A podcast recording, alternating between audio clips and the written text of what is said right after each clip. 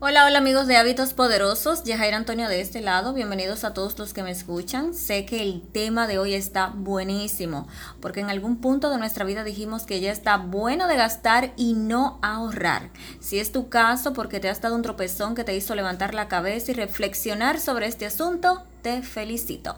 Por eso el tema que nosotros trataremos en este episodio es sobre cómo ahorrar y hacer gastos inteligentes. En este mundo tan consumista como el que vivimos es necesario ya que el dinero se nos escapa del bolsillo.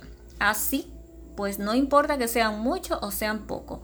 Si te ordenas financieramente hablando, nunca tendrás problemas porque hay un dicho que dice que mientras más ganas, más gastas. Entonces, Nada de eso tiene que ver, lo mucho o lo poco. Debemos de empezar con lo que tenemos. Y un factor de esto es el desorden financiero. Por eso es que al nosotros estar desordenada financieramente hablando, pues los gastos no calculados ni planificados que se derivan de las pequeñas cosas que compramos a diario hacen que nuestro dinero se esfume.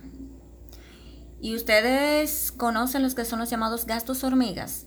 Los gastos hormigas son aquellos gastos mínimos que hacemos diariamente, como por ejemplo comprar un sándwich, un jugo, unas galletas, unas empanadas que no estaban dentro de nuestro presupuesto y puede ser cosas que compremos aparte del desayuno que nosotros llevemos en caso de que llevemos almuerzo y no lo compremos en la calle.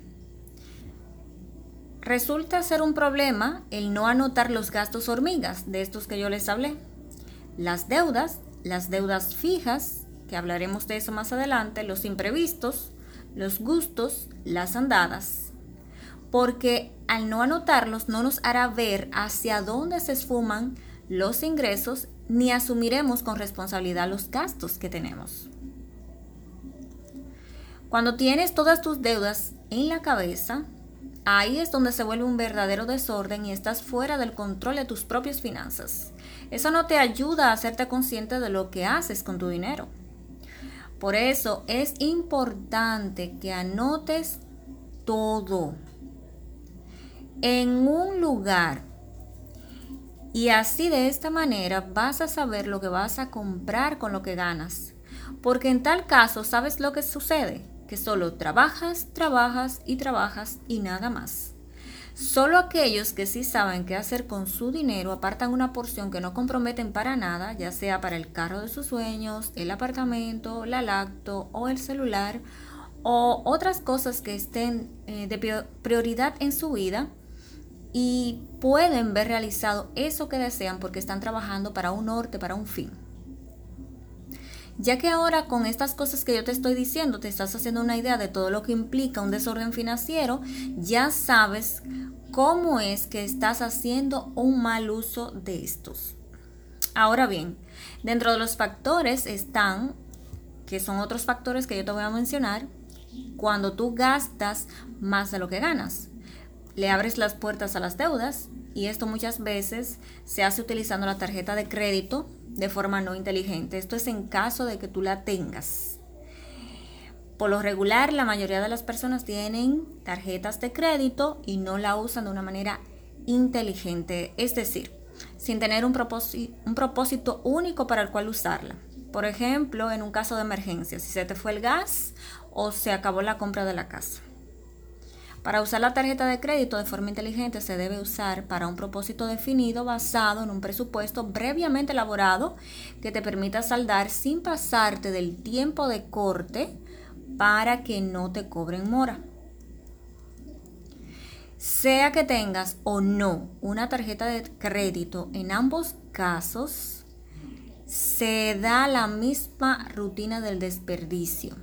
Es como tú estar tirando los ingresos por los aires y que el viento se los lleve. Es algo así como trabajar para el inglés. Ustedes saben a lo que yo me refiero, ¿verdad? Con este refrán. Si tú ahora fija límites claros de cuánto vas a disponer para el pago de tu tarjeta de crédito si lo usas, para el pago de los imprevistos. Los imprevistos son situaciones que tú no estás esperando, que se dan así y lo apartas, lo tienes ahí, esto no va a alterar tu presupuesto. Y está el caso de los gastos fijos. Los gastos fijos, que son el pago de la luz, la casa, el internet, el agua, la comida, entre otros. Entonces, si tú apartas lo que vas a destinar, además para tus ahorros, allí es donde tú vas en control de tus ingresos. Lo ideal es que tú lleves un presupuesto mensual para tú definir en él tus ingresos, los gastos fijos y ya de esta manera es cuando tú vas a saber de lo que tú dispones y de lo que tú estás gastando de más. Allí vas a tener algo súper, súper claro. Ahora te voy a dar otro factor que tú debes de evitar y es endeudar el dinero antes de tú tenerlo. Como sabes que vas a percibir X ingresos, que eso le pasa a, a muchas personas, se suele hacer deudas en base a este. Entonces, como no lo tienen en las manos, pero ya, como van a recibirlo, ya lo están comprometiendo casi al 50% por adelantado. Esto va a llevar a la persona a un círculo vicioso que lo enreda entre pagar la deuda asumida, ya sea en plazos, y el dolor de cabeza de pagar las deudas fijas.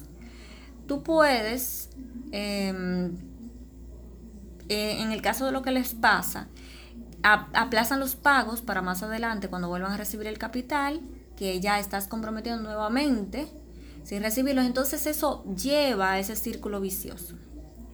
Entonces si tú ordenas tus finanzas primero, vas a empezar a salir de esas deudas vacías.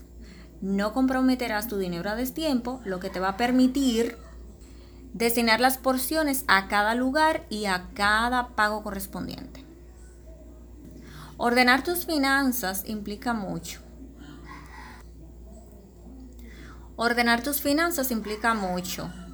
Implica apartar los gastos, los pagos, los gastos para pagos fijos, los ahorros, los gastos de emergencias, los gusticos, la ropa y ese ahorro para las cosas que te harán crecer y por las cuales el fin de ese trabajo te ayuda a conseguir. Por lo que es importante anotar todo lo que tú quieras por quincenas. Esa es la mejor metodología.